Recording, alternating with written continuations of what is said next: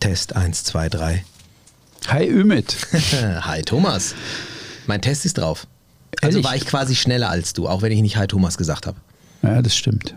Doch, aber ich gönne dir das schon schneller Das ist auch zu schön, sein. dass du mir auch ein bisschen was gönnst. Doch. Kleiner bin ich schon als du? Oh, nein, nein, nein, nein, nein. Doch. Ich, ich bin nur lang nicht groß. Oh, ich bin, ja. Uzun heißt ja lang, ne? Haben wir ja schon Ja, ja, nee, aber äh, schöner Spruch von Napoleon, der immer korrigiert hat. Die Kerle hier sind lang, nicht groß. Ja, groß bin nur ich. Das Nein, nein. genau. muss ich mir merken, Mensch. Große, große sinnlose Worte. Genau. Die wir ja hier bei uns im Podcast selten haben. Ja, ich fürchte, wenn jetzt ein Leser das ernst nimmt und uns eine Zuschrift schreibt, wird die anders lauten. Ihr zwei Großklappis, ja. Wir geben uns doch Mühe. Ja. Nein, aber an dieser Stelle es ist mal wieder echt einiges rübergekommen äh, von unseren Hörern, was ja, es ist schon schön, es tut einfach gut. Auch wenn nicht immer gleich die Antworten kommen, äh, Sie mögen es uns verzeihen, aber es ist einfach, es tut unglaublich gut. Das ist wie so der Applaus ähm, für, den, für den Sänger wahrscheinlich irgendwie.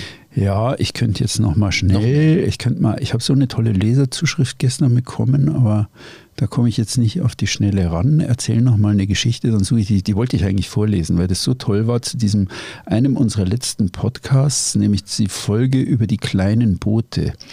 Ah. Das war, das war, fand ich wirklich richtig, richtig gut, genau. Da kamen einige schöne Sachen, auch von jemandem, hat- einige, ja. einige Beiträge von einer Person zu genau dieser Ja, ja. Äh, Folge. Ja. Genau. Ich lese es mal vor. Ich selbst heiße Christoph, komme aus Österreich und bin mittlerweile passionierter Segler, würde ich sagen. Genau. Smiley dahinter. Bei der letzten Folge über die kleinen Boote kamen mir viele Erinnerungen und Emotionen hoch. Vielen Dank dafür. Ich selbst habe ein Boot, Boot von meinem Vater übernommen, eine Elan 19. Also 19 ist natürlich veritable 6 Meter irgendwas, Ja. ja, knapp.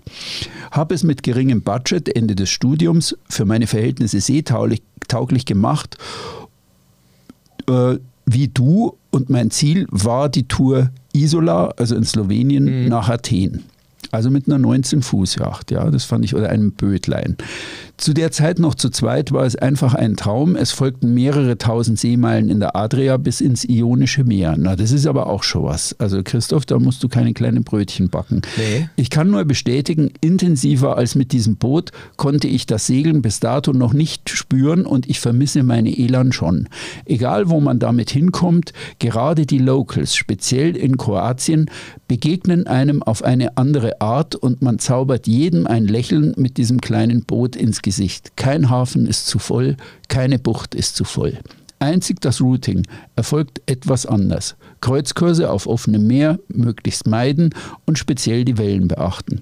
Klar muss man komforttechnisch Abstriche machen, aber ich habe einfach gemerkt, weniger ist mehr, schreibt Christoph hier mit zwei E, so wie wir. Cool. Keine komplizierte Elektrik, Elektronik, kein WC, kein kardanischer Herd. Nein, einfach eine Kühlbox, USB-Dosen, Beleuchtung. Wasser wird einfach in Flaschen gebunkert. Ich kann es euch gar nicht sagen, wie sehr ich diese Zeit genossen habe. Einzig bei mehrtägigen Schlägen bemerkte ich, dass das Boot für die Langfahrt nicht gebaut wurde. Flaches, breites Unterwasserschiff und extrem kurzer Schwenkkiel, 45, äh, 55 cm bis 1,45 Meter, also eher ein kleinerer älterer Racer, der auf Raumwind gut ins Surfen kommt habe mich letztes Jahr von meiner geliebten Woodpecker getrennt und mir in Griechenland eine Moody 30 gekauft, welche ich gerade für eine längere Auszeit ausrüste und damit hoffentlich im August loskomme. Derzeitig bin ich noch in der Marina Monfalcone, vielleicht trifft man sich mal. Liebe Grüße und macht bitte weiter so. Cool. Also das ist doch, da kriege ich fast Gänsehaut, wenn jemand seine, seine, äh, sein, seine Erlebnisse, sein, sein Seglerleben eben wieder mit uns teilt. Und so haben wir ja wirklich einige ähnliche äh, Zuschriften, äh, die einfach schön sind auch so zu lesen. Ja, Ja, das ist ein ja. schöner, Ein schöner Einstieg. schöner Einstieg jetzt. Ne? Ja. Zumal ich ja heute sowieso auch gespannt bin, was du da so äh, mitgebracht hast. Aber Ja, es passt ja eigentlich. Nee, es passt, Passt. passt eigentlich ganz dazu, weil ich was mitbringe. Also das Thema ähm, verändert Segeln unser Leben, Ja. was wir gemacht haben. Richtig. Vor einigen äh, Folgen das ist auf sehr breite Resonanz gestoßen. Total. Und das ja. hat die Leute wirklich bewegt. Und ich habe mir heute mal vorgenommen, das Thema mal aus dem zweiten Blickwinkel zu beleuchten. Nämlich mit, bring den Mythos heute mit Segeln, verändert den Blick auf die Welt. Das ist spannend. Das ist natürlich jetzt der ganz große Tieflader, der da durch die enge Unterführung muss, aber es ist, ich habe mir da auch kompetente Hilfe geholt, aber das werde ich gleich erzählen. Wir werden okay? philosophisch. Wir denken jetzt nochmal den Jingle drüber, lang drüber nach, was wir gleich erzählen werden. Sehr gut. Segeln ist mehr. Segelmythen im Podcast von und mit Thomas Kessbohrer und Ümit Usun. Segeln verändert deine Perspektive auf die Welt, also die Weltanschauung. Unseren Blick so wie du. auf die Welt, ja. ja. Okay, das, das wirst du jetzt systematisch aufgebaut haben. Ich bin gespannt. Hey Thomas, wie meinst du das? Ja, genau, wie meinst du? Du kannst mir in die Seele schauen, Thomas. Wie genau meinst du das? Wenn ich in deine Augen schaue, kann ich in deine Seele schauen. Nein, nein. Ein bisschen schon. Nee, nee, nee, nee, nee. nee. Ähm, ja, wie meine ich das eigentlich? Also wir haben ja einen bestimmten, einen bestimmten Wahrnehmungsapparat, der uns hilft, Ja. diese Welt zu verstehen, Ümit. Wenn du jetzt ganz kurz nachdenkst, wenn ich dich frage, welche deiner Sinnesorgane benutzt du eigentlich, um zu sehen? Um zu, ähm, um, um Segeln jetzt, die dir beim Segeln am meisten helfen. Bist du jemand, der ist eher visuell, eher akustisch oder wie gehst du auch in deinem beruflichen Alltag durch dein Leben? Ähm, selbstverständlich sind diese. Natürlich ist Sehen ja ganz groß, aber ich, ich will das Sehen so ein bisschen ausklammern, weil das ist so ein bisschen. Das brauchst du immer und überall. Ähm, so die wichtigsten, ja, die, die haben Spüren. Für mich ist wirklich Spüren, Wahrnehmen, ähm, durch, durch, durch Spüren, Riechen, Wind. Das ist, beim Segeln ist es eine, puh, das ist viel, das ist nicht nur eins. Also ich könnte dir jetzt nicht sagen, das ist es. Ja. Es ist sogar das Riechen. Also du kennst es manchmal, Ja, ne? ich, ich, ich riech's, wenn ich auf dem Wasser bin. Das hört sich jetzt blöd an. Das ist aber so. Ja. Das, das glaube ich dir sofort. Also ich rieche heillos schlecht und ähm, das hat einige Vorteile, weil ich seit ich schlecht rieche, eigentlich selber nicht mehr äh, schlecht rieche. Ja, das ist damit abgestellt. Das tue ich also ich einfach kann dir nicht bestätigen, mehr. du riechst gut. ja, du bist Wollte mir ich so jetzt nah. nicht hören. Ja, ja, ja, aber trotzdem. Ist, äh, also es hat wirklich Vorteile, schlecht zu riechen. Aber ich Okay. kenne das, also du riechst gut und mein bester Freund im Leben, der riecht saugut. Also der, der riecht immer so wahnsinnig viel und den frage ich ja auch immer, gibt es eigentlich mehr Besseres zu riechen als Schlechteres? Und der ist immer eindeutig der Meinung, weniger Besseres, aber das ist sensationell, was du an Besserem zu Ja, riechen du hast. kennst das. Das ist so dieses Alg, also da, die Brise, die dann kommt, die spüre ich Ja, an der Wange ja. und ich nehme sie auch äh, in der Nase wahr. Das hat schon, ein, ne, wenn, Ja. wenn, wenn du aus dem, du, du riechst das, wenn du das Meer, du riechst dieses Maritime natürlich auch und auch unangenehme Gerüche, wie wenn jetzt viele wahrscheinlich sagen, oh klar, du gehst äh, in das Boot rein und nach dem dritten Tag riechst du vielleicht das, äh, die, die Toilette. Es riecht gar nicht nach Fäkalien, aber du riechst die Toilette trotzdem irgendwie. ja. Ähm, ja, es sind viele Dinge, die ähm, Also ihr merkt jetzt, worum es in der heutigen Folge gehen wird. Verändert ähm, Segeln unsere Wahrnehmung? Ist eine Sache, eine Mhm. Frage, der ich folge. Und verändert, koppelt Segeln durch die veränderte Wahrnehmung eigentlich zurück auf unsere, ja, auf unseren ganzen Entscheidungsapparat. Entscheiden wir anders, weil wir beim Segeln lernen, auf anderes Rücksicht zu nehmen? Trainieren wir fürs Leben, indem wir segeln? Ähm, hat das einen Einfluss darauf, Boah, wie wir dem spannend. Leben gegenübertreten? Ähm, die Sendung war mir eigentlich, oder diese Folge war mir vom Thema her eigentlich fast zu groß, deswegen habe ich mir kompetente Hilfe unter unseren Hörern geholt. Und zwar hat diese Folge äh, Verändert Segeln unser Leben zu vielen Zuschriften geführt und zwei aus denen ist ein kleiner Briefwechsel entstanden oder ein E-Mail-Wechsel. Der eine ist mit dem Roman aus Österreich, der ist äh, Langstreckenpilot bei einer großen Fluglinie und die haben so ein Feedback darauf gegeben, wie sehr das Leben verändert und welche Rolle diese Veränderung in ihrem Leben spielt.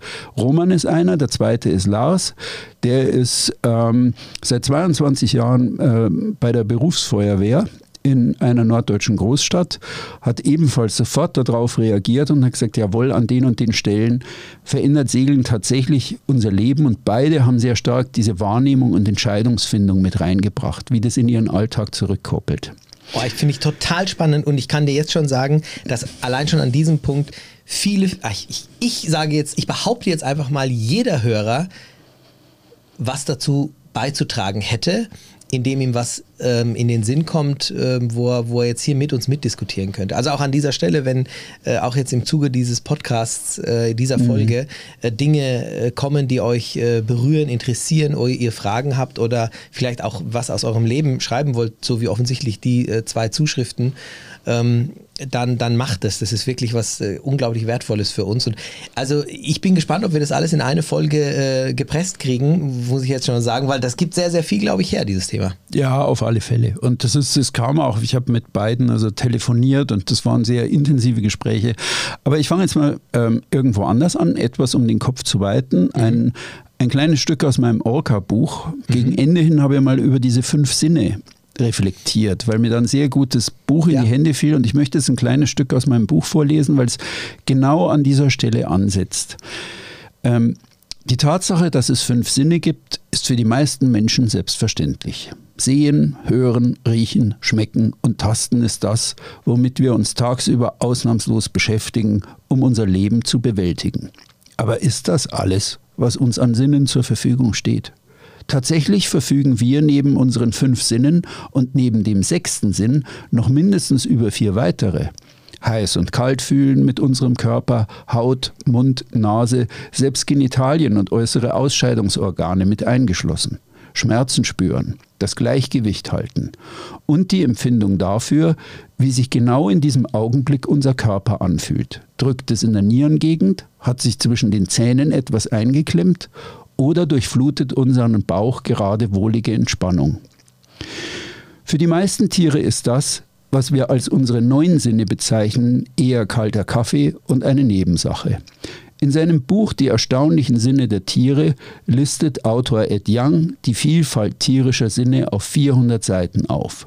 Rotkehlchen finden mit Hilfe des Erdmagnetismus selbst den Weg aus einem Zimmer zum Fenster.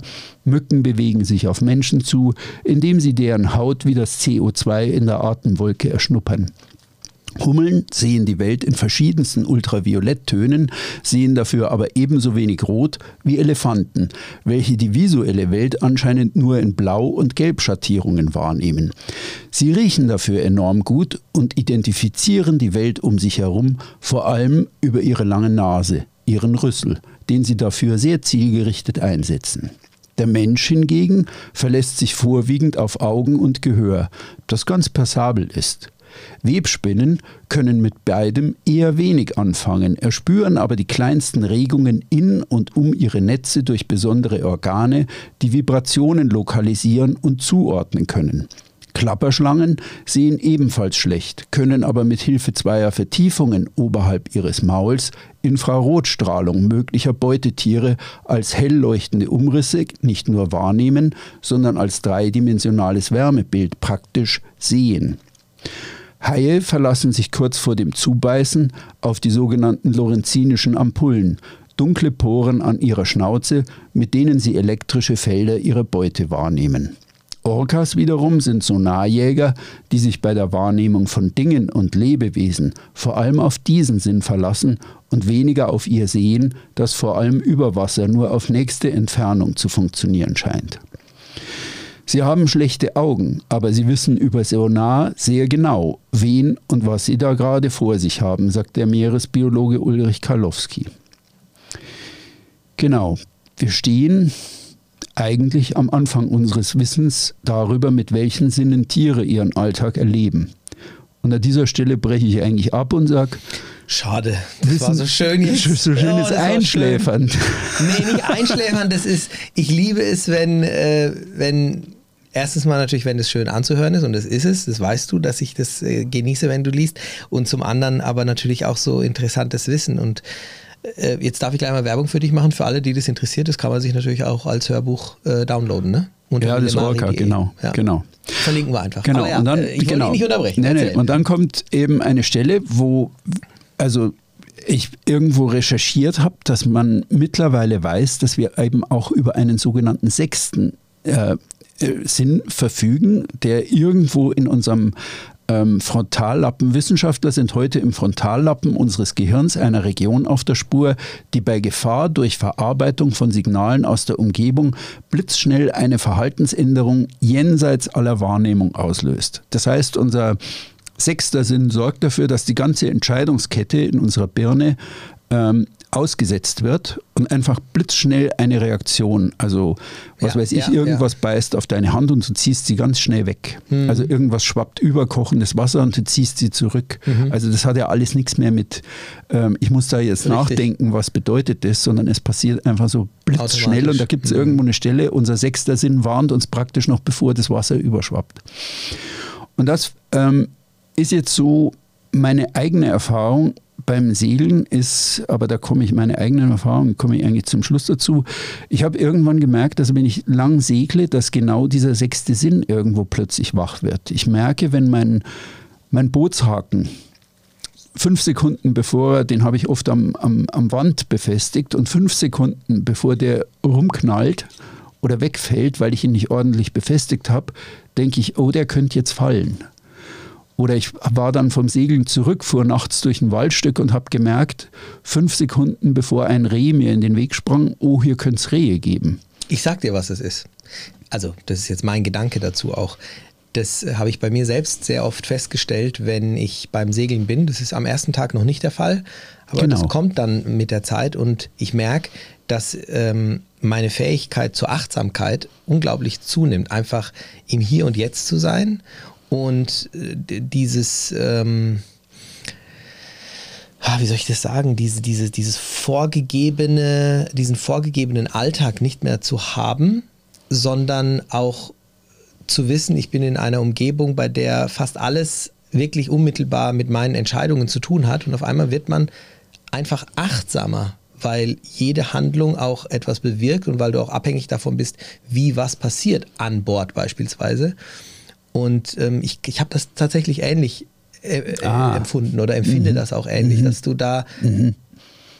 mehr bei der Sache bist. Ja, vielleicht mehr bei der Sache bist. Weil. Kann es nicht sein, dass irgendwas anderes da plötzlich aufgerufen wird, als in deinem täglichen geweckt Leben? Geweckt wird. Ich sag, ja. ja, geweckt wird. Also jetzt machen wir ein allererstes und schnelles äh, Zwischenfazit. Segeln verändert den Blick auf die Welt. Also ihr wisst jetzt, auf welchem Trip wir da gerade sind. Ich ja? verstehe, wo du hin willst. Ähm, ja. Ich für mich könnte es gleich beantworten, was du sagst.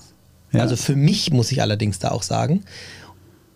Und ich glaube auch, ähm, dass die Antwort, ich will sie noch zurückhalten, selbst wenn jemand der Meinung ist, dass es anders wäre, dass ich glaube, ich habe da die richtigen Argumente, die du aber wahrscheinlich jetzt dann auch lieferst, ähm,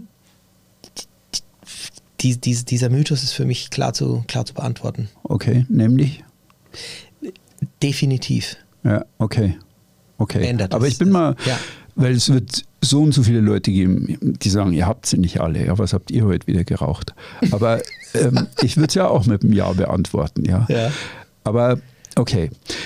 Jetzt hole ich mir kompetente Hilfe von außen, mache mal einen gespannt. Bogen und dann wir mhm. ergänzen einfach immer so, was uns ja. dazu einfällt. Ja, ich habe den Lars interviewt. Der Lars ist, wie gesagt, seit 22 Jahren in der Berufsfeuerwehr in einer norddeutschen Großstadt. Und wow, also Respekt der Job, an dieser Stelle. Ja, der ja. Job heißt wirklich, ohne dass ich ihn danach gefragt habe, ähm, in brennende Häuser gehen, Leute rausholen, irgendwie an irgendeinen Ort kommen und ich habe ihn dann gefragt, ja, wie, wie, wird man das eigentlich? Wie, wie, kriegt man denn diesen Beruf? Und er sagt, ich war in der Marine und war Smoothie. Das heißt, ich war der Koch. Okay.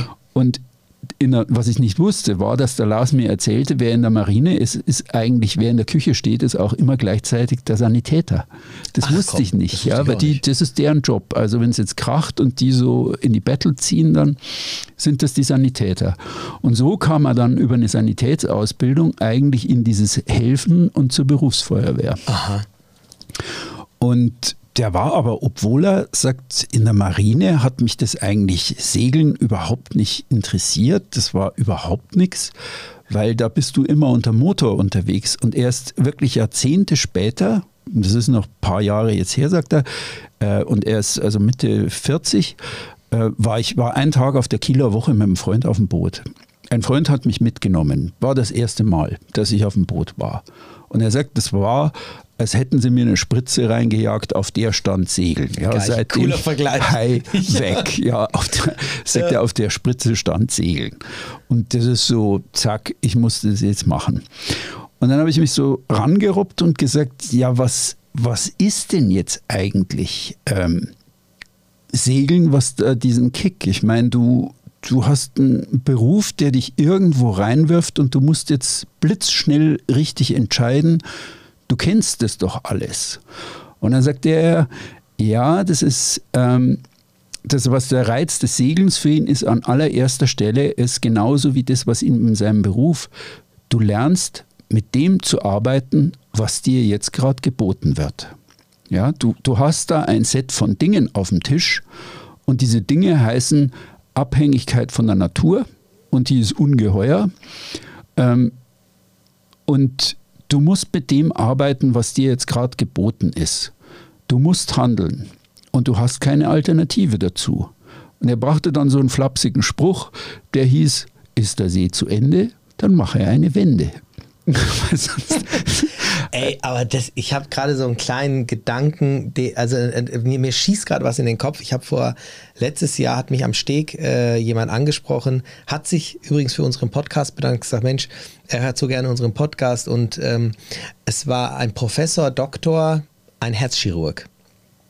Und wir sind ins Gespräch gekommen und er hat mir also wirklich, das ist das Synonym einfach gesagt, hat gesagt, das ist beim Segeln einfach dieses, wie, wie in seinem Beruf auch, dieses, du stehst vor dieser Herausforderung und es ist so, wie es ist und du musst jetzt auch irgendwo was bringen, du musst was tun, du musst handeln und es ist beim Segeln für ihn ähnlich und und er braucht das auch, ja, er braucht diese Verantwortung, mhm. er braucht auch einfach die, die, die, die, die die, die Tatsache, dass, dass sein Handeln dann auch darüber entscheidet, was jetzt als nächstes passiert. Und das ist im Endeffekt äh, in seinem Beruf wohl sehr, sehr ähnlich. Also ich habe mich noch nie mit einem Herzchirurgen ja. verglichen, aber ja. spannend. Ja, ja. Also lernen, mit dem zu arbeiten, was dir geboten wird. Und allein dieser Satz vom Lars war, fand ich eigentlich schon bereichernd, weil ich, ich hätte das nie so formuliert, aber es ist vollkommen richtig. Ja. Du hast ein, ein bescheidenes Set von Dingen und dann kommt eigentlich ähm, ich fand nur diesen Nebensatz, weil ich dann gesagt habe, ja, aber wieso warst du dann in der Marine eigentlich nicht? Ich meine, du warst auf dem Meer und überhaupt. Und er sagt, Marine ist anders, Mo motorgesteuert ist anders, ja. Ja, auch, ist auch dann nicht so abhängig von der, ne? von der Natur. Ja, ja, mit dem Motor. Er sagt, motorgesteuert ist komplett etwas abgeben und eigentlich rüberschieben auf die Technikebene. Ja, Was du jetzt beim Segeln eigentlich so aus der Natur ja rausziehen musst. Du musst deinen dein Fortsatz ja als Segelmaschine begreifen. Darf ich als Windmaschine. Kurze ja. Anekdote dazu sagen, da muss ich wirklich ja, klar, lachen. Gerne ähm, auf den Vorbereitungen zu unserer Prüfung äh, beim Yachtmaster ging es auch darum, von A nach B nach C zu fahren. Ja. Und ich habe mir einen ganz tollen, eine ganz tolle Route ausgedacht. Ich gesagt, oh, wenn die in äh, diese zwei ähm, äh, Inseln irgendwie ähm, in der Peilung liegen übereinander und dann mache ich das und toll und so, da bin ich losgefahren. Auf einmal konnte ich diesen Kurs gar nicht fahren, weil der Wind einfach ja. so war. Ja. Und dann ist mir erstmal wieder bewusst geworden, okay, stopp mal. Du bist ja, ne, also ich hatte einfach daran nicht gedacht, er hatte das äh, ausgeschaltet, weil ich zu sehr darauf fixiert war, was jetzt zu tun ist. Und das fand ich ganz faszinierend, weil es ging eigentlich, es ging einfach gar nicht. Ich musste ja. dann sofort umschalten, was anderes machen und du musst damit arbeiten, was du hast. Ja, ja. Und dieses, dieses reduzierte Set wird dann, also in meinem Resümee auch nochmal eine Rolle spielen. Okay. Aber das war ein ganz wichtiger Punkt, den Lars da angestoßen hat. Der zweite Punkt war dann das Thema Reagieren. Ja. Er sagt, wenn ich an einen Einsatzort komme, und das fand ich einen tollen Spruch, jeder Einsatz beginnt mit einer Chaosphase. Äh, Eindrücke prasseln auf dich ein, du musst sofort handeln, aber diese Chaosphase soll laut Handbuch so klein wie möglich sein und so kurz wie möglich. Ist ja klar, wenn Stark. du da jetzt doof ja. zehn Minuten rumstehst und sagst, ja, jetzt, das Haus abgefackelt. jetzt schauen wir mal nach. Trinken wir mal einen Kaffee, machen wir mal einen Plan. Genau. Ähm, das, die Chaosphase ist da, ja. Und die Chaosphase hast du als Segler ja auch. Also Problem, dazu. genau, ähm, Anlegen in der Box, Seitenwind, Boot vertreibt, scheiße, was mache ich jetzt? Ja, und ähm, Chaosphase, okay. Und dann kommt das Reagieren. Also was, welche Optionen habe ich jetzt? Gebe ich Rückwärtsgang? Ähm, gebe ich, was weiß ich, setze ich nochmal neu an? Fahre ich geradeaus? Also irgendwas. Das Reagieren. Man ist in der absoluten Gegenwart. Man ist oft in der Zukunft, ist aber auch oft in der Vergangenheit. Ja, beim Anliegen bist du so in der Zukunft, das geht jetzt schief, wenn ich da mhm. so jetzt in mhm. drei mhm. Sekunden nicht irgendwas ändere. Ja, und ähm, das ist aber, also das fand ich einfach dieses Reagieren und dieses, dieser Wechsel zwischen so in der Gegenwart sein und in der, in der Zukunft und auch in der Vergangenheit war auch eine sehr richtige Sache. Veränderung der Wahrnehmung. Ähm, fand ich spannend, was ein Berufsfeuerwehrmann über Segeln dazu zu Total sagen hat. Also ja, sehr, sehr, ich glaube, es ist auch sehr vergleichbar, gerade in dieser, ja. ich meine, es soll nicht so heißen, äh, dass Segeln immer ein Feuerlöschen ist, aber ähm, diese unmittelbare Auswirkung deiner Tätigkeit auf das, ja. was passieren wird, was du jetzt zu ja. tun hast. Und klar, beim Segeln gibt es auch ein paar ja. äh, Chaos-Situationen, wie du es gerade schon angesprochen hast. Er sagte so im Telefonat, ich finde es einfach spannend, mit dem Wind zu arbeiten. Und Lars macht was vollkommen Ungewöhnliches. Er segelt allein, noch nicht lang, aber hat sich so einen äh, Cut gekauft, der zerlegbar und aufblasbar ist. Cool, kenn und ich. fegt damit aber irgendwo auf Binnenseen und der Ostsee rum. Mhm. Ja, und träumt schon von einem Vollgebot, aber ist da auf diesem kleinen Untersatz jetzt unterwegs und ähm, ja, lebt, findet es spannend, mit dem Wind zu arbeiten, dass man seine natürlichen Instinkte ausnutzen kann. Ich zitiere jetzt, es ist eine große Chance, seine Urinstinkte wieder rauszukramen. Also alles das, was so, da ist der Wind, da bin ich und jetzt gar nicht groß irgendwie überlegen, was ich da jetzt mache, sondern ähm, einfach, okay, jetzt zack, da ist der Wind, da bin ich, jetzt so steuern und fertig. Sagt er auch und absolut, ich denke, das äh, kann jeder unterschreiben. Oder der, der spannende Punkt und der Mythos ist ja jetzt im Endeffekt der, dass wenn er jetzt seine Urinstinkte rauskramt und entsprechend durch das Segeln wieder aktiviert, ob das dann seinen Blick auf die Welt bei ihm jetzt speziell wirklich so verändert, dass er dann ähm, anders beispielsweise reagiert oder agiert oder denkt oder fühlt, als wenn er es tun würde, wenn er nicht segeln würde? Ähm, eindeutige Antwort von Lars. Ich habe durch das Segeln meine ursprünglichen Sinne geschärft mich Orientierung, die Richtung erkennen, was das Wetter angeht, was die Wolken angeht. Man kann seine Instinkte schärfen. Und dann kam was sehr Spannendes, wo wir eigentlich oft so ähm, ein bisschen hackeln, aber yeah. im guten Sinn. Er sagte, man kann einfach auch viel auf die Technik abladen. Aber es ist doch eine Chance, wenn man die Technik mal so richtig beiseite liegen lässt, dass man seine Urinstinkte wieder auskramt.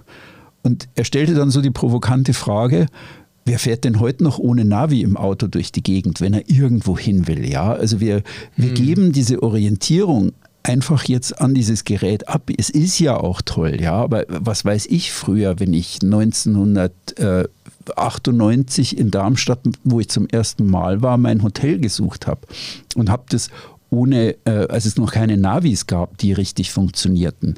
Da hat man sich eine Streckenbeschreibung im Internet über seinen Gott, Drucker da ausgedruckt. da, war, da war ich grottenschlecht in sowas. Ja, ja, und das dann, dann habe ich aber irgendwie versucht, also mir das vorher im Stadtplan anzugucken, mich zu orientieren und zu sagen, okay, bis zum Final Approach schaffe ich das dahin. Ja, ja irgendwie so über die Ringstraßen ja. und so im Großen und Ganzen. Und du musst halt jetzt so die letzten äh, 300 Meter, die musst jetzt irgendwo da in der Altstadt über Mannheim Ist oder dieses Straßensystem, nee, Darmstadt war es. Also du musst jetzt diesen, diesen Final Approach, den musst du halt dann irgendwie mit dieser komischen ausgedruckten Streckenbeschreibung machen. Ja, aber das, das weiß ja heute gar keiner mehr. Heute Total. hat jeder so Ja, aber das Ding sind so diese, diese ganz speziellen Dinge, die du ansprichst, die beim Segeln, da musste die wieder rauskommen. Genau. Ne? Also wir denken ja auch oft über die, diese fantastischen Zeiten nach, in denen wir leben. Also wir haben Navigation, es ist vieles besser geworden. Wenn wir heute ein Buch bestellen, haben wir es innerhalb kurzer Zeit auf dem Tisch. Man muss nicht mehr in die Stabe gehen und drei Wochen warten. Es gibt vieles, was fantastisch ist. Wir reden über Fehler machen.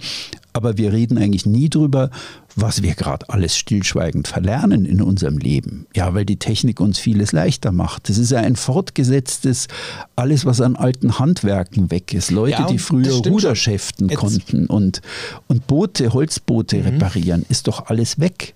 Ja. Naja, und, und, und obwohl, jetzt werden vielleicht einige sagen, ja, auf dem Schiff gibt es auch viel Technik, ja, das ist schon richtig, aber trotzdem bist du nach wie vor, ähm, kann dir die Technik auf dem Schiff nicht so viel abnehmen, wie sie uns hier an Land äh, schon abnimmt.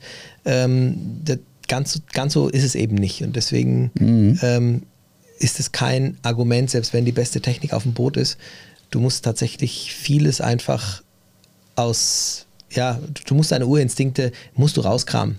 Die brauchst du da. Ja, oder das, was du in deinem letzten Podcast mir klar gemacht hast. Also gewöhn dir doch wieder an, vorher in der Seekarte deine Deckpeilungen anzuschauen Ja. und irgendwie eigentlich so weniger nach Navionics zu segeln, sondern jetzt eben nach den Deckpeilungen zu segeln. Ja. Ja. Also das, das, fand ich alles gut. Der Spruch, man kann viel auf die Technik abladen, aber es ist eine Chance, seine Urinstinkte wieder auszukramen. Sehr schön. Ja, Ja. also fand ich gut. Sein letzter Punkt, ich lerne beim Segeln eigentlich Veränderungen und die Veränderlichkeit der Welt zu akzeptieren. Schön. Es ist Sehr die schön. Chance, Veränderungen als festen Bestandteil unseres Lebens zu aktivieren. Und keine Angst davor zu akzeptieren. Ja, genau, weil das Meer ist ja ständig in Bewegung und das, das ist ja immer irgendwie bewegt. Das ist in jeder Sekunde, also ich Neues. meine genau, es gibt immer irgendwas Neues. Und er sagte, nichts hat Bestand, alles verändert sich. Und ich gewöhne mich übers Segeln daran, dass es so ist. Beim Segeln ist oft der Plan B der Plan A. Weil es gibt nicht nur einen Plan. Ja, du kannst genau. davon ausgehen, dass dein Plan B oder C oder du kannst ihn nennen, wie du willst, oder es ist ein Plan, den du vielleicht gerade gar nicht hast, dass es der Plan sein wird. Und manchmal ist es die andere Bucht, die eigentlich viel schöner ist, als die, die du vorhattest, dorthin zu gehen. Und du lernst, dass Veränderungen, so geht es mir, was Gutes sind in der Regel und, und was Schönes sind. Und wir hatten ähm, ja auch schon mal äh, darüber gesprochen, immer wieder das Gleiche und haben sind aber auch, also äh, bei dem einen Podcast, äh, Kroatien ist so wie äh, McDonalds irgendwie immer wieder das Gleiche, ist es gut oder nicht. Ähm, aber auch da haben wir ja auch den Punkt gehabt zu sagen, es, äh, es lebt auch davon, dass wir immer wieder etwas Neues erleben können, was dann beim nächsten Mal wieder das, das Gleiche ist. Also immer wieder diese Änderungen, die kommen, egal ob du in einem, auf einem Turn, ähm, wie, du kannst nie den gleichen Turn machen, sagen wir es mal so. Du kannst nie das Gleiche nochmal erleben. Und selbst der Tag auf dem Wasser, andere Windverhältnisse, andere äh, Buchten vielleicht auch, es ist nie gleich und das ist gut. Ja, also war fantastisch und eigentlich würden wir jetzt sagen, wunderbar, Thema bearbeitet und ja, äh, Segeln verändert tatsächlich unser Leben, aber wir haben, ich habe dann gesagt, nee, also ich rufe jetzt auch noch äh, den Roman an. Ja. Roman ist, wie gesagt, Langstreckenpilot. Wir haben uns ähm, verschiedene Male nach dem Veränderungspost so geschrieben, weil er was Eigenes dazu beitragen wollte. Und dann habe ich gesagt, lass uns doch mal telefonieren. Also ich meine, ich, ich mache oft mit Leuten Termine, aber mit Roman war es lustig, weil der schrieb, also ich bin jetzt gerade in Delhi und dann fliege ich zurück und am Mittwoch bin ich dann in Montreal, also es wird Dienstagabend gehen. und dann habe ich gedacht, habe ich nur mehr zurückgeschrieben. unterwegs als du, Thomas. Nee, genau. Ich habe dann geschrieben, also ich bin ja ein notorisch rastloser, aber also jetzt gebe ich aber klein bei und habe meinen Meister gefunden. Hat nur gesagt, naja, also irgendwie viel von den Städten kriegt er auch nicht mit, Ja. aber er ist halt heute hier und morgen da. Aber es war, Spannend. war schon mal eine, andere, eine andere Dimension in meinem Kopf. Seine Geschichte ist eine ganz andere. Er ist in Zell am See aufgewachsen und ist ein ähm, wo der Lars, das hat ihn vergessen zu erwähnen, der Lars ist ein leidenschaftlicher äh, Motorradfahrer gewesen und hat aber, als er Segeln kennenlernte, sagte, Segeln ist Freiheit. Ähm, Motorradfahren ist eigentlich nur dieses Motorisierte wieder, aber Segeln ist wirkliche Freiheit, ja. Und der Roman kommt von seiner Sozialisierung her aus, der, aus dem Skifahren Okay. und ist aber als 13-Jähriger irgendwie ähm, bei einem Freund auf einer Sunbeam 36 mitgefahren. Muss ich jetzt einbauen, Schleichwerbung. Ich habe eine Sunbeam 37. Also guck, bin ich gleich voll an Bord und weiß, wie das ist. Ist als 13-Jähriger nach Witt gefahren, äh, einen 5-Wochen-Turn mit 13 Jahren um Istrien. Originalzitat, das war so einprägsam für mich, wie ich sah, wie mein Kumpel damals mit 13 Jahren dieses Boot bewegte. Ich begann mich dann damit zu beschäftigen und habe mir geschworen, wenn ich groß bin und Kinder habe, dann möchte ich das genauso, diese Fertigkeit meinen Kindern mal weitergeben. Oh, schön. Und das ist jetzt so der, der andere Aspekt, den der, den der ähm, Roman da reinbringt, dass er sagt, ähm, die Vorbilder und die Prägung in einer frühen Phase. Also sowohl bei sich, also welche 13 ist er das, da bist du ja offen, wie eine, wie eine sich öffnende Pflanze für alles, was da von oben da daherkommt, für Vorbilder, für Prägung, für du löst dich ja so langsam von deinen angestammten Vorbildern in deiner Entwicklung und suchst dir jetzt was eigenes, was hat Bedeutung für dich und dein Leben. Und dann ist der segeln gegangen und es fiel offensichtlich diese fünf Wochen da um Istrien rum, das fiel und gerade wie er seinen Kumpel da beobachtet hat, das fiel auf einen sehr guten Boden. Auch die Segelausbildung hat mich nachhaltig beeindruckt. Und wenn es funktioniert, sagt er, und die Kinder sowas annehmen, ist das ein maximaler Verstärker in der Erziehung. Und wenn es da nicht geht, dann muss man halt was anderes machen. Dann ist es halt auch nicht Segeln. Ja? Also es gibt auch genug Beispiele, die lernte ich immer kennen. Oh, Segeln, langweilig, ich hing da immer mit meinem Vater am Ammersee windlos rum im Sommer. Ich kann es 100% verstehen, ja, das ist eine öde Sache. Und wenn man da Kinder immer dazu zwingt oder forciert, dann ähm, das ist irgendwie vielleicht zu viel. Ja, aber, aber das, was der Roman sagt, das ist, äh, da rennt er bei mir natürlich äh, offene Türen ein. Ne? Ich, äh, diese, die, die Geschichte, die wir mit den Kindern haben, diese Sale for Kids, die gemeinnützige Organisation, die ja. wir gegründet haben, ähm, klar, ich, äh, wir haben ja, das, das war ja ursprünglich mal als einmaliges äh, Event geplant und haben Kinder aus einem, aus einem Heim mit aufs Schiff genommen einfach der, der Gedanke war, Kinder, die jetzt sich, ja, die eigentlich sich nicht auf irgendwie einen nächsten Mordsurlaub freuen können, denen einfach mal was Besonderes zu bieten. Und gerade weil ich eben auch überzeugt davon bin, dass Segeln ähm, Eigenschaften in dir weckt, die für dein Leben sehr, sehr, sehr wichtig sein können. Und aus diesem Grund haben wir das eben gemacht und das war so ein Erfolg. Und diese, das, das ist also auch die, die ganzen Betreuer, und das sind ja wirklich Fachkräfte, die gesagt haben, was diese Woche bei den Kindern bewirkt hat, selbst während des Turns schon und aber auch kurz danach hat uns dann einfach dazu bewogen zu sagen, wir müssen das jetzt, äh, wir müssen da eine Organisation draus machen, müssen das jedes, jedes Jahr machen. Also ich werde es auch verlinken, geht gerne mal auf die Webseite www.saleforkids.org. Äh, ihr könnt auch gerne spenden und unterstützen. Ich kann euch garantieren, dass jeder Cent wirklich auch bei den Kids ankommt. Ähm, wir fahren die Turns auch selber und du du spürst natürlich, was das für eine, was das auch bei den Kindern für, für mh, mm, du hast es schön gesagt, für, für, für Gefühle auch weckt, was die auch schon rauskramen können bei sich, für Fähigkeiten rauskramen, die sie hier, die hier gar nicht so bei ihnen gefragt werden. Und dort können sie es auf einmal anwenden. Also ähm, das ist ganz, ganz, ganz was Besonderes gewesen. Obwohl die noch nie auf dem Boot waren, wurden Urinstinkte bei ihnen mussten geweckt mhm. werden, um manche mhm. Dinge zu machen. Und sie haben gemerkt, so, wow, das hat auch gleich einen, einen Effekt, das hat also gleich auch etwas bewirkt, hat auch gleich etwas getan.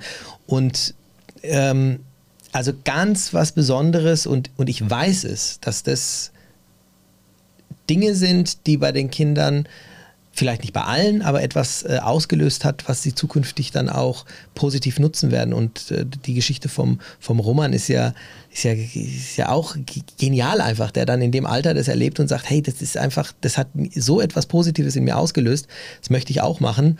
Mhm. Oder eben ähm, bei der vorherigen Geschichte, dass man dann sagt, ich habe äh, Fähigkeiten, die ich jetzt wieder im, im Alltag vielleicht anwenden mhm. kann. Und da habe ich dann mhm. auch noch gleich ein paar mhm. Fähigkeiten, die ich gerne. Nochmal Sideline, wo kann man dich ja. unterstützen oder Infos kriegen zu ja, unter saleforkids.org geht einfach mal auf die Seite und wirklich jeder Cent hilft uns da einfach, weil wir natürlich das komplett spenden. Ähm, ähm, ähm finanziert ist und wir verdienen da auch nichts dran oder so. Du wolltest mich immer mal anhören, dass ich mitsegle. Ja, ja ich sagte das nur. Das Freund, machen wir auch. Rück an. Machen wir. Sag wir Bescheid. Haben, ja, das äh, okay. definitiv. Gut. Bist schon verhaftet. Gut, hoffe ich sehr. Ähm, Danke. Genau. Äh, ich habe ihn dann gefragt, ja, Erziehung und was wolltest du oder wie gibst du es jetzt weiter, wenn du das für deine Kinder machst? Dann hat er erzählt, sie haben sich ein Boot gekauft mit der Familie, es war eine Familienentscheidung, auch 2017. Sein Sohn war da sieben Jahre alt und es war klar, sie wollten ihm auch vermitteln, also wir sind jetzt nicht die perfekten Skipper, sondern meine Eltern werden lernen. Wir werden gemeinsam lernen. Wir arbeiten zusammen, das war der Plan. Und wir werden Fehler machen gemeinsam. Also cool. er hat es nicht so gesagt, ich kaufe ein Boot, das ist halt ganz anders. Also äh, habe ich auch, ich habe immer gesagt, also ich kaufe ein Boot und ich mache, ich bin einfach so ein autark Denker. Du bist aber auch allein auf dem Boot. Ja, naja, naja, naja, naja, ich komme da gleich drauf, was das, weil er, er ist da so von äh, allein ist er auch gesegelt, ja, weil, okay. aber er kam da irgendwie anders drauf. Er, er sagte dann, ähm, dieses Alleinsegeln kam daher, weil er dann das erste Mal, also mit, als er auf einem Boot war, war seine Tochter eineinhalb Jahre alt. Mhm. Seine Frau konnte nicht segeln, die kümmerte sich um die Kleine und er hat das Alleinsegeln gelernt, weil er in dieser Situation eigentlich mit kleiner Tochter plus Frau ja. Allein segeln musste bei seiner ersten Charter. Und da hat er gesagt, da habe ich das Alleinsegeln gelernt. Aber es war das Alleinsegeln war bei ihm dann eigentlich offensichtlich nie so wie bei mir dann das Ding, weil da irgendwie keiner halt mit wollte ja. oder das blöd fand, sondern er sagte, nee, ich möchte es ganz gezielt für die Erziehung oder für die Schulung der Wahrnehmung oder die Schulung, wie trifft man Entscheidungen ja, oder wie klasse. reagiert man, ja. möchte ich das ganz gezielt einsetzen. Ja. Und ähm, sie bereiten also gemeinsam, äh, wir lernen Gewissenhaftigkeit, weil ich gefragt habe, ja, was lernt ihr denn dann? Wir lernen Gewissenhaftigkeit, Nachhaltigkeit, Verantwortungsgefühl. Das ist für die Kinder sehr, sehr prägend. Verantwortungsgefühl, da kannst du drei ja. Unterstriche draus machen. Ja. Das ist etwas, was bei mir ähm, ähm, vergiss nicht, wo du bist, aber da muss ich kurz einhaken, weil es einfach thematisch ja. so gut reinpasst.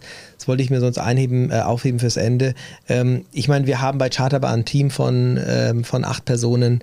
Äh, zu Hause hast du viel Verantwortung und auf dem Boot lernst du auch Verantwortung zu haben und auch Menschen ähm, nicht nur zu führen, sondern eine gewisse Sozialkompetenz zu haben. Also es gibt ja Skipper und Skipper. Die einen gehen mit ihrer Crew auf Augenhöhe gut um und werden von ihrer Crew auch als Skipper akzeptiert ja. ähm, und auch ähm, so wahrgenommen. Und genauso ist es ja, verhält sich es auch mit Chefs. Es gibt gute und schlechte Chefs und das ist etwas, wo ich wirklich einen, einen Vergleich herziehen kann und eins zu eins sagen kann, ja, das Segeln hilft mir unglaublich in meinem Alltag als Chef in einer Firma, als ähm, äh, Mitglied in einer Familie, ähm, auch unter Menschen, mich entsprechend auch verhalten zu können. Zum einen, weil ich auch eine Crew habe an Bord und das ist hier auf, auf engem Raum auf, äh, in, in einer Crew einfach ganz, ganz wichtig, eine gute Sozialkompetenz zu haben. Und da gibt es immer was zu lernen. Und das andere ist einfach das Thema Verantwortung auch, weil du als Skipper natürlich eine, eine, Verantwortung hast, nicht nur dem Boot und dir selbst gegenüber, sondern auch der Crew gegenüber und auch eine Verantwortung, dass es zu einem schönen Erlebnis wird. Ja. Und all das, das ist eins zu eins zu übertragen in dein Leben, in deinen Beruf, in dein Privatleben. Das ist, das ist, äh, also bei mir diese zwei Punkte ganz stark verankert. Mhm. Und er sagt es ja offensichtlich genauso. Ja. Wenn er das mit der Familie ja, ja. dann machen will, das Thema Verantwortung gemeinsam lernen, das ist ja wunderbar. Ja. Dann habe ich nachgebohrt. Also ich bohre ja immer. Ich muss mich dann bei den Leuten auch entschuldigen, aber eigentlich machen alle das mit. Ja. Der war ähm, jetzt gut. Ähm, ähm, Wir reden hinterher drüber ich habe dann nachgebohrt und gesagt, okay, na, was heißt denn das jetzt? Irgendwie Verantwortungsgefühl. Klingt ja gut, Nachhaltigkeit lernen und äh, Gewissenhaftigkeit und Verantwortungsgefühl und all das. Ich sagte, ja, wir organisieren, wie organisieren wir denn den Tag? Also er sagt, das ist sehr beeinflusst von seinem Beruf. Also es gibt Briefing, Vor er pflegt da die Vorbesprechung, ja, auch bei jedem Tag, um Risiken und Wünsche zu klären. Also was, was wird denn heute erwartet? Es bleiben auch oft Wünsche auf der Strecke, es kann nicht alles gehen, ja. Aber wir reden immer vorher drüber, wie der heutige Tag läuft, damit eigentlich jeder weiß, was kriegt er heute erfüllt und mhm. was, was kriegt dann eigentlich nicht so erfüllt, ja. Also spannend. Ähm, auch vor jedem Manöver sprechen wir Rollen durch gehen die Sachen mental vorher mal durch und ähm, kritisieren dann auch hinterher. Ähm, das ist spannend, weil er ja offensichtlich jetzt auch das umgekehrt anwendet. Dinge, die er in seinem Beruf Exakt. auch mitgenommen genau, hat, die er genau, das jetzt auf Segeln genau. überträgt. Bringt es, bringt es ins Segeln wieder rein. Also und dann kam was, was ich natürlich, da bin ich der große Prediger ja vom Herrn, wenn man dieses Mentale vorwegnimmt und danach das kritisch durchgeht, dann nimmst du was fürs Leben mit. Ja? Also ich bin ja ein absolut großer Freund von, ich gehe jetzt in den Hafen rein, mein Motor fällt aus, was tue ich? Mir Ja. imaginieren, was, welche Chancen habe ich? In, in jedem Moment irgendwas im Kopf durchspielen. Das ist was, was mir, was mir Segeln so sehr, vielleicht kam es mir auch entgegen in meinem Job als Geschäftsführer, einfach immer irgendwie zu überlegen, okay, wo kommt jetzt die nächste Breitseite ins Geschäft rein, in mein kleines Schiff, ja. Ich habe beim Dieses- Segeln in erster Linie auch äh, eine Fähigkeit von mir sehr stark ausbauen können, die ich schon für gut hielt in früheren Jahren. Und das ist, es, äh, das ist der Punkt, lösungsorientiert zu denken und zu handeln. Gutes Stichwort.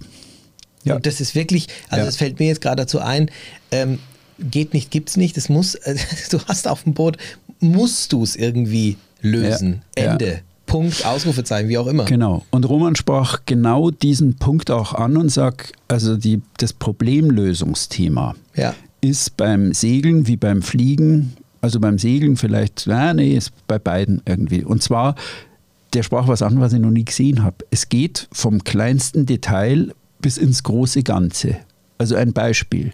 Du bist in einem Moment damit beschäftigt, einen Wuling zu Ja. klarieren oder irgendwo so einen Palsteg zu machen, ja, was ganz miniaturisiertes, etwas, etwas richtig zu machen.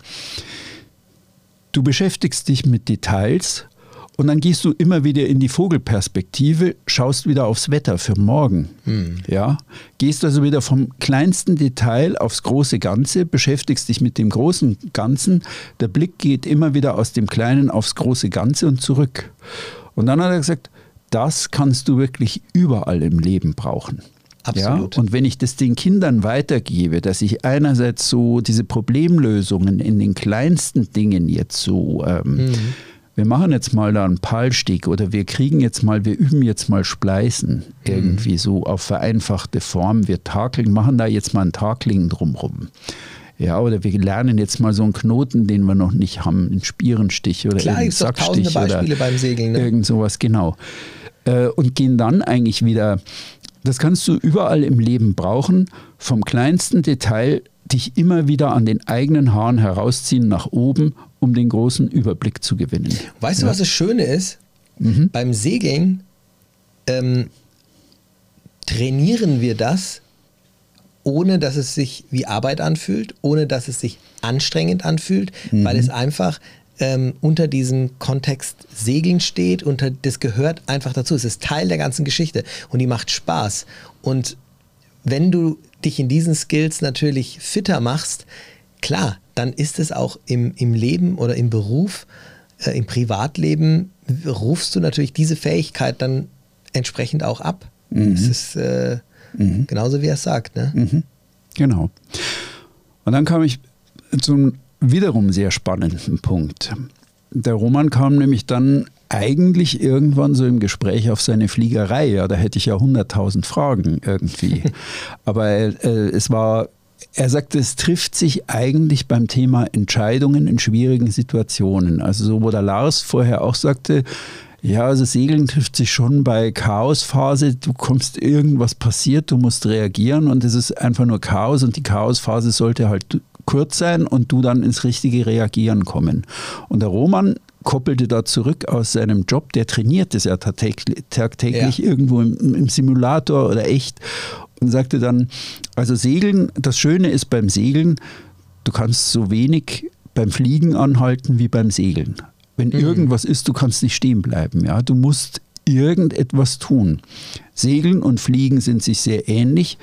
Ich habe das als 13-Jähriger mitbekommen.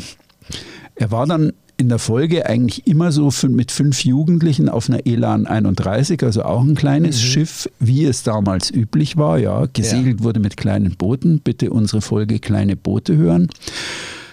Wir waren immer in Kroatien segeln, um mit 18 Jahren selber segeln zu können. Da hatte es auch mal im April oder Mai Schneetreiben auf See. Da gab es auch genügend Starkwindereignisse. Unser Leiter, den haben wir dafür bewundert, dass er immer eigentlich das alles im Blick hatte. Ich war da vollkommen im Segeln drin, im Schotenziehen, während unser Leiter da schon das ganz große Gesehen hat. Bild Ja. hatte und eigentlich auch schon uns Konzepte und Antworten auf Starkwindsegeln oder verminderte Sichtverhältnisse vermittelt hat. Der hatte das, das große Ganze dann schon wieder im Blick. Also da taucht es wieder auf. Und er sagt, also heute ist es natürlich seine, äh, seine Situation, die er in seinem Beruf erlebt. Da gibt es einen ganz großen Spruch in der Fliegerei, den kannte ich auch noch nicht, wo er sagt, never get behind of the aircraft. Sei niemals hinter, ups, sei niemals hinter deinem Flugzeug, sondern du musst gedanklich eigentlich immer vor deinem Flugzeug sein. Und du musst auch beim Segeln geistig immer vor deinem Boot sein. Ja? Wenn du merkst, dass es zu viel wird, dann musst du Strategien entwickeln, wie du das Wichtige auf die Reihe bringst jetzt, ohne irgendwie durchzudrehen, den Kopf zu verlieren oder sonst was, ja. Aber Never Get Behind the Aircraft fand ich ziemlich gut. Ja, weil das ist so, du musst voraus sein. Dieses mentale Durchspielen, ja. dieses Vorausdenken ist ein, ein wesentliches Element, was du beim Segeln eigentlich über kurz oder lang lernst, weil es dir einfach hilft, wenn du siehst, okay, heute Nachmittag könnte es Gewitter haben, was mache ich denn? Ja, Plan B, wo gehe ich rein?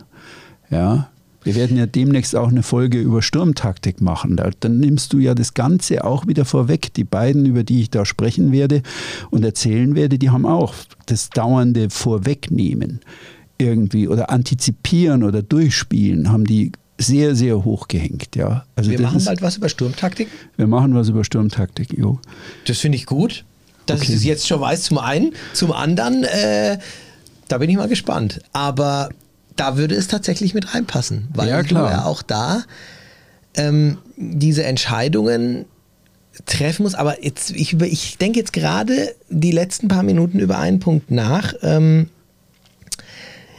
ob es die, es sind ja dann zwei Paar Stiefel. Also zum einen ist es so, dass das Segeln unsere, unsere Sicht auf die Welt verändert. Aber worüber wir jetzt viel ja gesprochen haben, ist ja, dass es dass es uns so ein bisschen fit macht für Training. Das ist ein Training ja. vielleicht auch ja. irgendwo. Ne? Also, ich habe auch aber auch ehrlich überlegt, ob ich die Folge nennen soll. Ähm, Segeln hat nichts mit dem Leben zu tun. Segeln trainiert uns fürs Leben. Aber ja, nee, das spielt schon alles irgendwie zusammen, weil ja. am Ende äh, ändert es ja dann nämlich eben schon den Blick auf die, äh, auf die Welt. Ich, ich sage jetzt mal diese Problem Problemlösungsgeschichte. Ähm, du bist, ähm, in, im, ob das jetzt im Privaten oder in der Firma ist, ist egal, du bist mit einer Herausforderung konfrontiert. Da gibt es viele, die dann eben die Hände heben und sagen, okay, stopp, hierher, ich habe verloren, es geht nicht mehr weiter oder oh Gott, wie gehe ich jetzt damit um?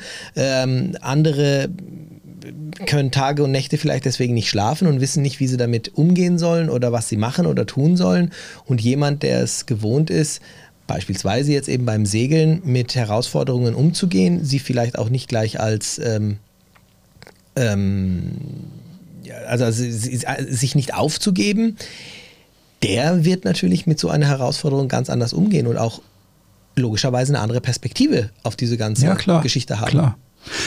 Ja, also das, das war dann so ein spannender Punkt auch im Gespräch. Du musst never get behind the aircraft, du musst geistig vor deinem Boot sein. Wenn du merkst, dass es zu viel wird, dann musst du Strategien entwickeln, wie du das Wichtige auf die Reihe bringst. Wie im Leben. Ja, aber ich bin dann reingegritscht und habe gesagt, halt, halt. äh, wie kriegst du das jetzt auf die Reihe, Roman, in der Fliegerei? welche konkreten Konzepte gibt es denn, wenn du in Gefahr bist, behind the aircraft zu geraten? Also da gibt es ganz klare Techniken. Also kam als erstes erfreulicherweise mit dem Spruch, den ich in den, meinen Bergwörterbüchern immer habe, weil da geht es ja auch viel um ja, so ähnlich, Bewältigung. Ja. 10 seconds for the next 10 minutes. Gibt sagen die Bergretter genauso. 10 Sekunden, um deine nächsten 10 Minuten Minuten klar zu organisieren. Und das sagen die Notärzte, die ich interviewt habe, die mir ihre Geschichten erzählten. Das sagen die Bergretter, die irgendwie mit einem Abgestürzten zu tun haben, der fürchterlich aussieht. 10 seconds for the next 10 minutes. Ja. Jetzt bin ich wieder bei meinem Herzchirurgen. Ich, ich verstehe ihn immer mehr. Ja, ja. Dann habe ich aber gesagt, ja, alles schön und gut, klingt ja schön und klingt gut, aber... Du gibst aber auch keine Ruhe. Nein, ich bohre. Ich entschuldige mich auch bei den Leuten, aber es ist einfach, ich, ich, ich muss da gnadenlos ja, bohren. Ja, aber die machen es, ich muss wirklich sagen, Lars und äh, Roman waren da wirklich toll, die haben, die haben da toll mitgespielt, es waren tolle Gespräche, tolle Telefonate. Und die sagten, der Roman sagte, du musst jetzt mit dem umgehen. Dann habe ich gesagt, ja, aber wie, wie komme ich über die Schrecksekunde hinweg? Dann hat er gesagt, auch da gibt es Techniken. Also die einfachste ist Atemübungen. Also, ja. ich gesagt, ja, wie, was machst du im Cockpit? sagt, oder im Simulator, wenn da jetzt irgendwo, er hat dann so eine Story erzählt, wo er neulich, wo sie trainiert haben, ähm, Landeanflug, ähm, irgendwie linke Maschine fällt, äh, linkes Triebwerk fällt aus, rechtes brennt. Okay, du bist im Landeanflug und wie jetzt weiter? Das lernen die, ja. Und äh. das fand ich also irgendwie ziemlich gut. Und er, er, sagt, gut, in der Situation hast du natürlich keine Zeit dafür, aber er sagt, normalerweise hast du eigentlich immer Zeit, irgendwie für solche Konzentrationsübungen. Es gibt nur drei oder vier Fälle, wo du diese Zeit nicht hast.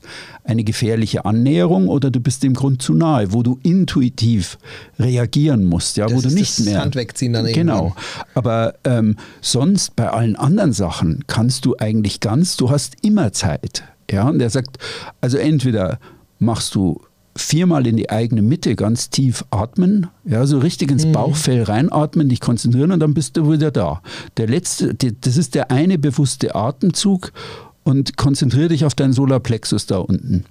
Da kannst du dich ganz kurz aus der Situation rausziehen und dann bist du wieder da und kannst wieder richtig entscheiden. Dann habe ich gefragt, okay, aber wie geht dann so eine, ein, ein Reagieren? Ja, er sagt, gibt es auch wieder verschiedene Möglichkeiten. Er nannte eines Vordeck, also Foxtrot, Oscar, Romeo, Delta, Echo, Charlie. Vordeck.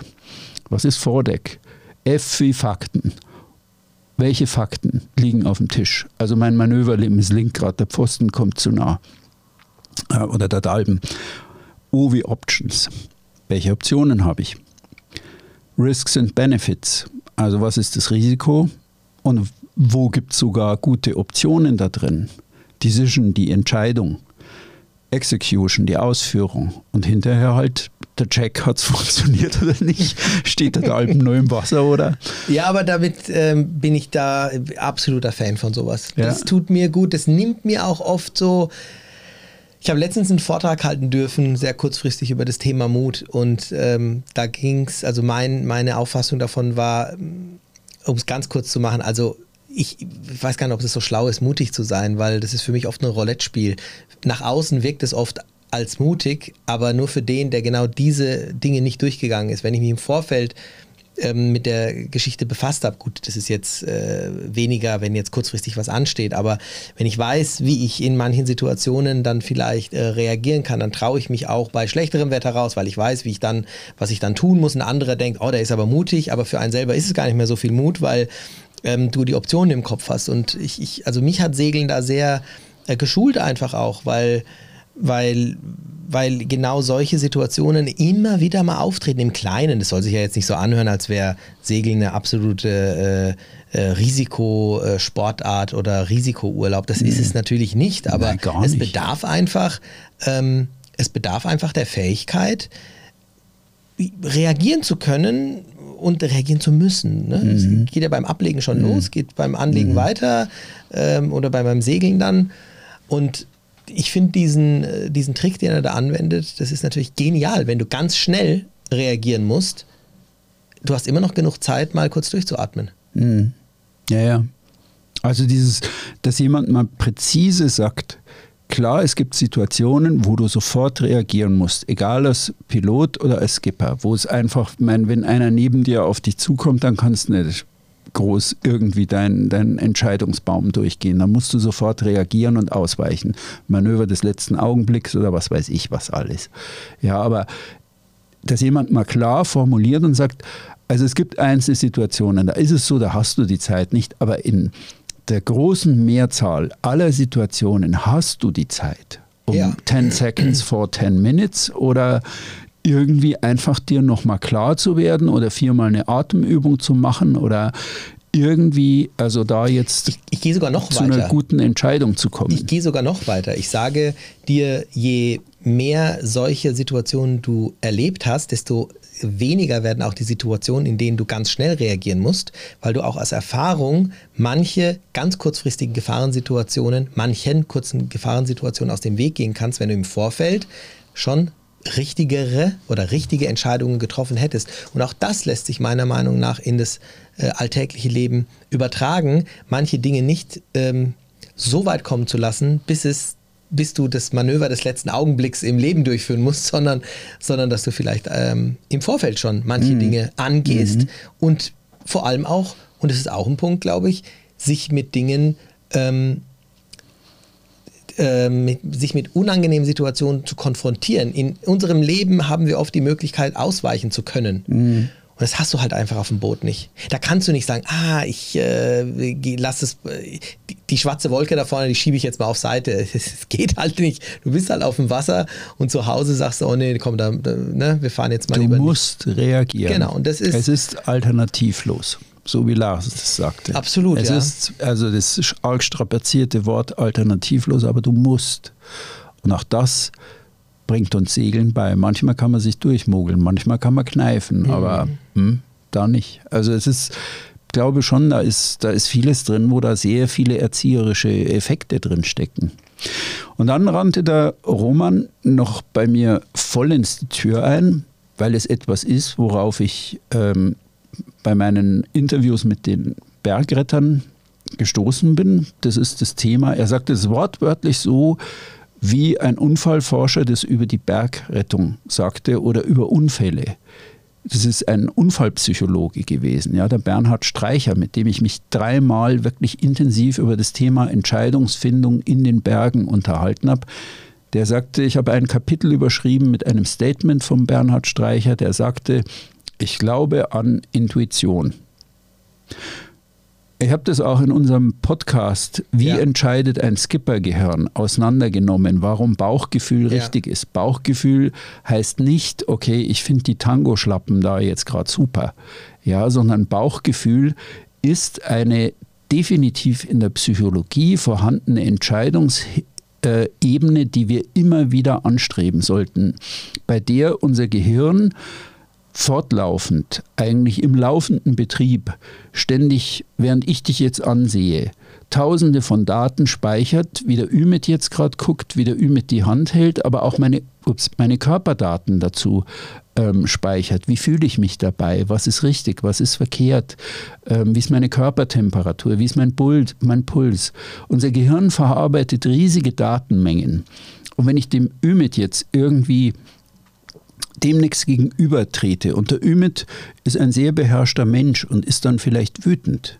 Und er zeigt es aber nicht, dann bin ich mir aber sicher, wenn ich in einer guten Situation bin, dass ich auf mein Inneres hören kann, dann wird, wenn du genauso wieder da sitzt und ich genauso da bin, wird mein Gehirn diese, diese Daten matchen, die vorherigen Daten von 100 Mal Ümit treffen und ihm gegenüber sitzen.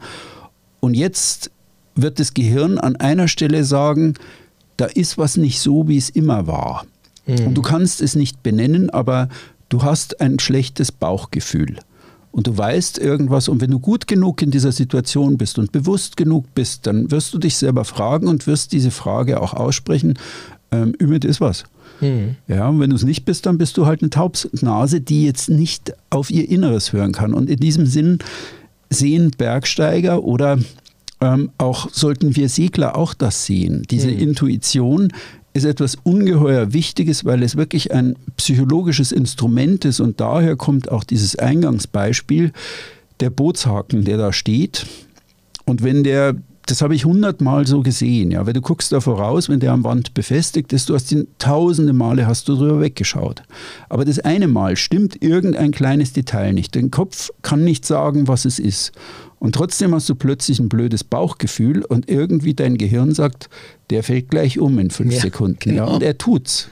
Ja? ja? Also dieses, der sechste Sinn geht in Wahrheit auf dieses Bauchgefühl zurück. Und dieses Bauchgefühl sagen diese, ich habe da wirklich Kapitel drüber in den Bergbüchern geschrieben, weil es die Intuition ist das Eigentliche, was uns wirklich bewahrt davor, Blödsinn ja, in der Natur zu machen. Ja, ich verwende es oft beim Ankern. Ja. Ich weiß nicht, ich kann es dir nicht 100% sagen, aber ich sage, ich anker da, weil hier ist, ist einfach mal in den letzten 500 Mal, ja. da waren ein paar ähnliche Fälle ja. dabei, das hat einfach nicht gematcht. Ja, also insofern... Also sagt manchmal, ich hatte ein blödes Wolkenbild, eine, mhm. eine, Wolke, die ich mir nicht erklären konnte. Es war eine saublöde Wolke. Er sagt, ich habe sofort gerefft, ohne, ohne dass es ein Anzeichen gab. Und er sagt, das war richtig. Denn das fand ich auch einen schönen Spruch. 35 Knoten sind nichts für eine Familiencrew. Nee. Das ist auch mal schön, dass das jemand Ja. so sagt. Ja, nicht Ja. wir Brusthaar, ne? wir sind die Nee, härtesten, sondern nö, wir sind eine Familiencrew Richtig. und das hat seine Grenzen. Ja, Im Gegenteil, das, ähm, das ist da in ähm, solchen Situationen das- verantwortungsvoll rea- zu fand ich- reagieren. fand Darauf ich kann man im- stolz genau, sein. Genau. Wir haben im Sturmtaktik-Gespräch auch drauf kommen in einer der nächsten Ja, da Folgen. bin ich dass, gespannt. Hm. das sagt ein bekannter Segler, also 40 Knoten ist viel, aber 50 Knoten ist definitiv zu viel. Boah, Ja, brauche ich nicht. also das ist, ähm, ist sehr schön. 35 Knoten ist nichts für Familiencrew. Also wo habe ich meine Limits, ja, oder wo setze ich diese Limits da rein?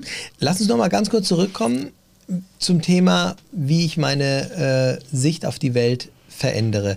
Also ich sag mal, wir sind, glaube ich, uns beide sehr einig darüber, dass diese ganzen mh, Dinge, die wir beim Segeln mitnehmen, auch uns zum einen auf das Leben an sich nicht nur vorbereiten, sondern uns schulen für vieles, was wir im Leben auch erleben. Das heißt, das ist auf jeden Fall schon mal ein Vorteil. Aber es ändert schon auch die, wie soll ich sagen, die Wahrnehmung. Ändert es die Wahrnehmung? Ja. ändert es schon. Ja. Es, es macht dich Ja. einfach auch Ja. Ich kann noch ein Beispiel bringen. gerne, ja.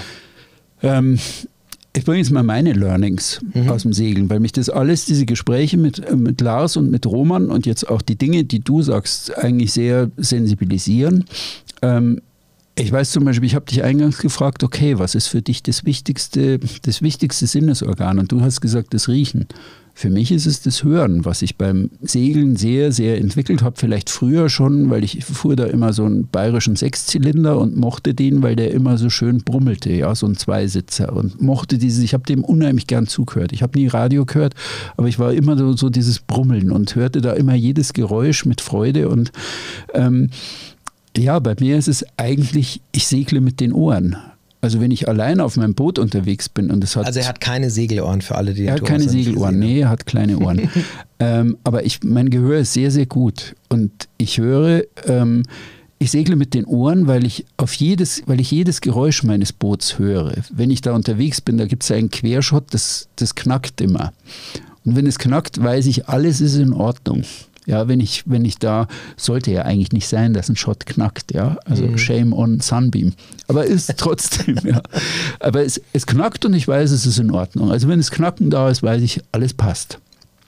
Aber dass ich sofort reagiere, wenn das Knacken mal ausbleibt. Ja. Ja, also ich, ich segle unheimlich mit, ähm, mit den Ohren und kontrolliere da immer irgendwie oder das Sirren der Welle oder es verändert sich oder irgendwas ist da anders oder das pfeift anders oder also ich bin da, ich, ich bin wirklich mit den Ohren eher unterwegs. Also, also ähm, vor allem was die Schiffsführung angeht. Also nicht, dass die Leute jetzt denken, ich segel mit der Nase, aber äh, doch, äh, tue ich auch. Ähm, ich glaube, ich habe einen guten, guten, guten Trick, den kann jeder mal anwenden zu Hause. Ähm, nehmt euch mal beim Segeln Kopfhörer mit, vielleicht sogar Noise-Canceling-Kopfhörer, die die Außengeräusche abschirmen und macht laut Musik. Da drehst du durch. Du weißt nicht warum, aber wenn du auf dieses Sinnesorgan verzichten musst beim Segeln, obwohl du ja alles siehst, und da bin ich komplett bei dir auch, du wirst verrückt, weil du hast das Gefühl, ich weiß nicht, ob alles in Ordnung ist. Ähm, das kann man echt mal äh, probieren. Gut, das passiert jetzt weniger, wenn man die Nase jetzt vielleicht zuhält, aber auch Ja. da, auf Dauer ist es, äh, ich, kann auf, ich kann nicht darauf zurückgreifen. Und das ist, ähm, Ja, ja. ich glaube, da kann man, ich kann ich da sehr gut äh, verstehen, also kann ja, er sehr gut nachvollziehen. Ja, ja. Nee, das, das ist immer, wir glauben immer, ähm, dass das, also Sinne, Gleichgewichtssinn.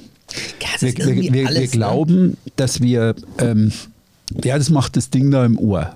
Ja, aber dann stell dich doch mal bitte mit geschlossenen Augen auf einem Bein und versuch diese Ja. Position zu halten. Ja. Nix. Du benutzt dein Sehen genauso für den, fürs Gleichgewicht halten Richtig. und du wirst dich schwer tun, wenn dir ein Arzt sagt, treten Sie doch mal mit geschlossenen Augen drei Minuten auf der Stelle und bleiben Sie bitte auf der Stelle.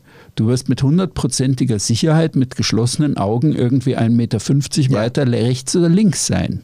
Ja, du kannst die Position nicht halten. Also wir, das ist der Einsatz unserer Sinnesorgane, der ist immer sehr, sehr vielfältig und sehr, sehr ähm, ja, das ist so multi. Aber da können wir doch sogar, wir können ja sogar festhalten, vielleicht so mit als äh, einen der letzten Punkte, dass die Sinnesorgane durch das Segeln ja dann sogar geschärft werden, weil du bist ja darauf angewiesen, anders als, ah, natürlich sind wir auch im, im, im Alltag auch irgendwo darauf angewiesen, aber wir können auch oft äh, einen Bogen drum machen, indem wir es dann nicht unbedingt brauchen, ähm, weil wir eben, ich sag jetzt mal so, das imaginäre Navi einschalten können oder einfach einen anderen Weg gehen. Aber beim Segeln bist du eben darauf angewiesen, mehr noch, die Urinstinkte werden, äh, du musst sogar auf sie zurückgreifen und dadurch schärfst du sie und das ist ja auch etwas, was dir dazu verhilft, dass du im Leben oder anders durchs Leben gehst, auf mehr zurückgreifen kannst, was wiederum dazu führt, dass du auch irgendwo eine andere Perspektive einnimmst, wenn du auf manche Dinge ja, äh, blickst. klar. Also irgendwie schließt Klar. sich der Kreis immer Ja, ja, wieder, wir klar, kommen immer wieder klar. zurück.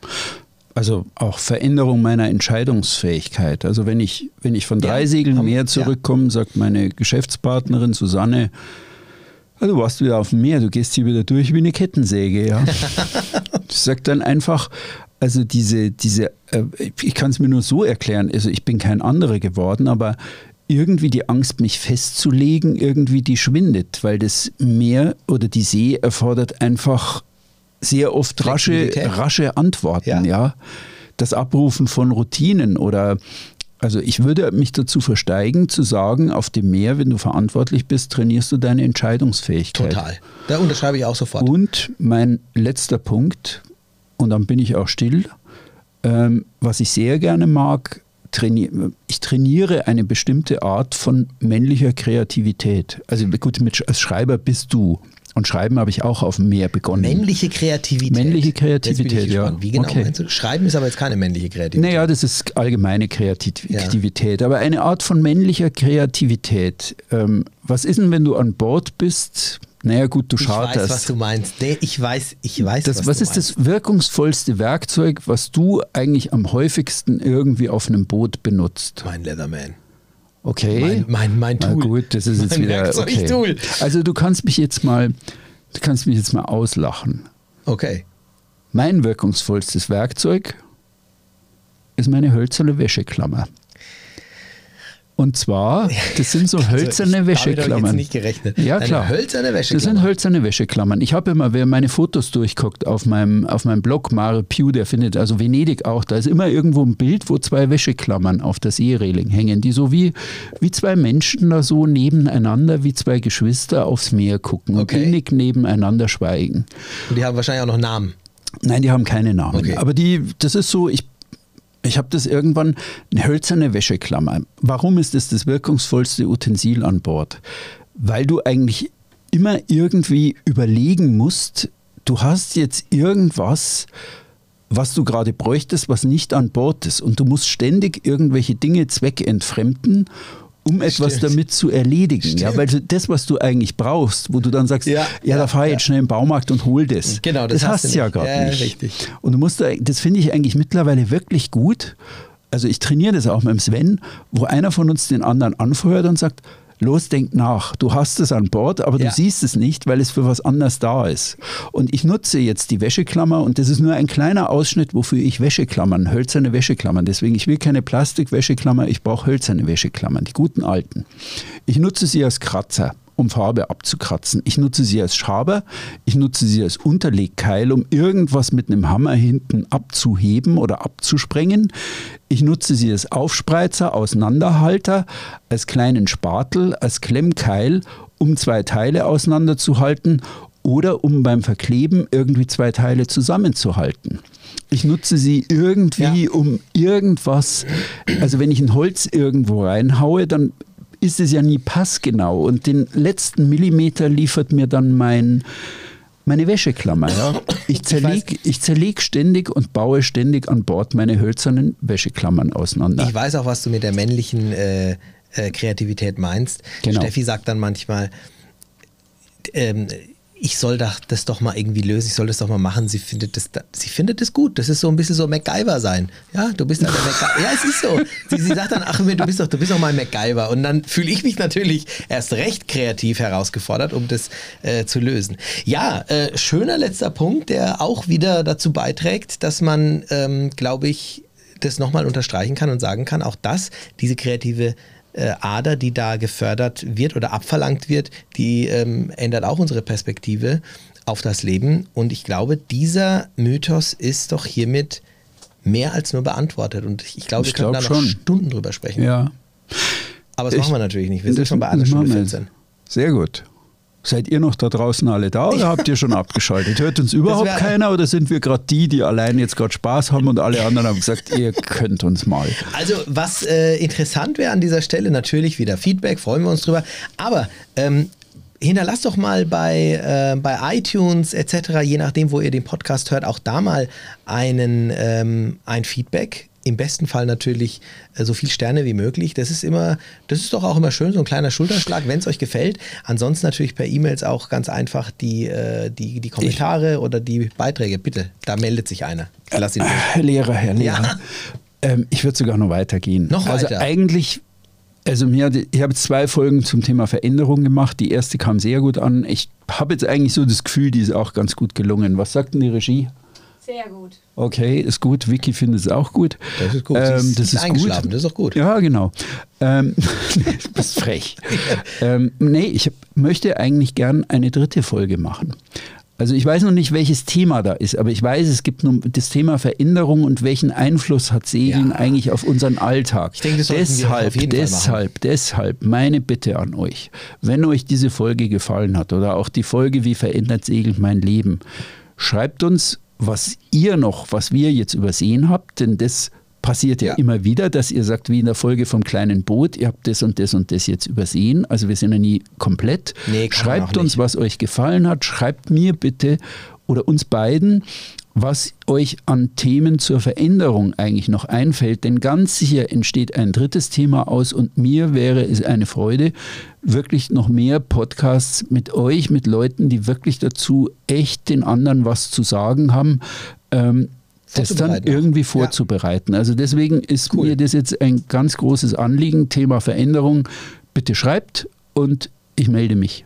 Sehr schön. E-Mail vom Thomas ist unten drin, genauso wie meine. Ja, In uns beide. Sinne, wir Genau. hören uns nächste Woche wieder und danke, dass ihr so lange mit durchgehalten habt. oder? Bis dann. Ciao, ciao. Tschüss.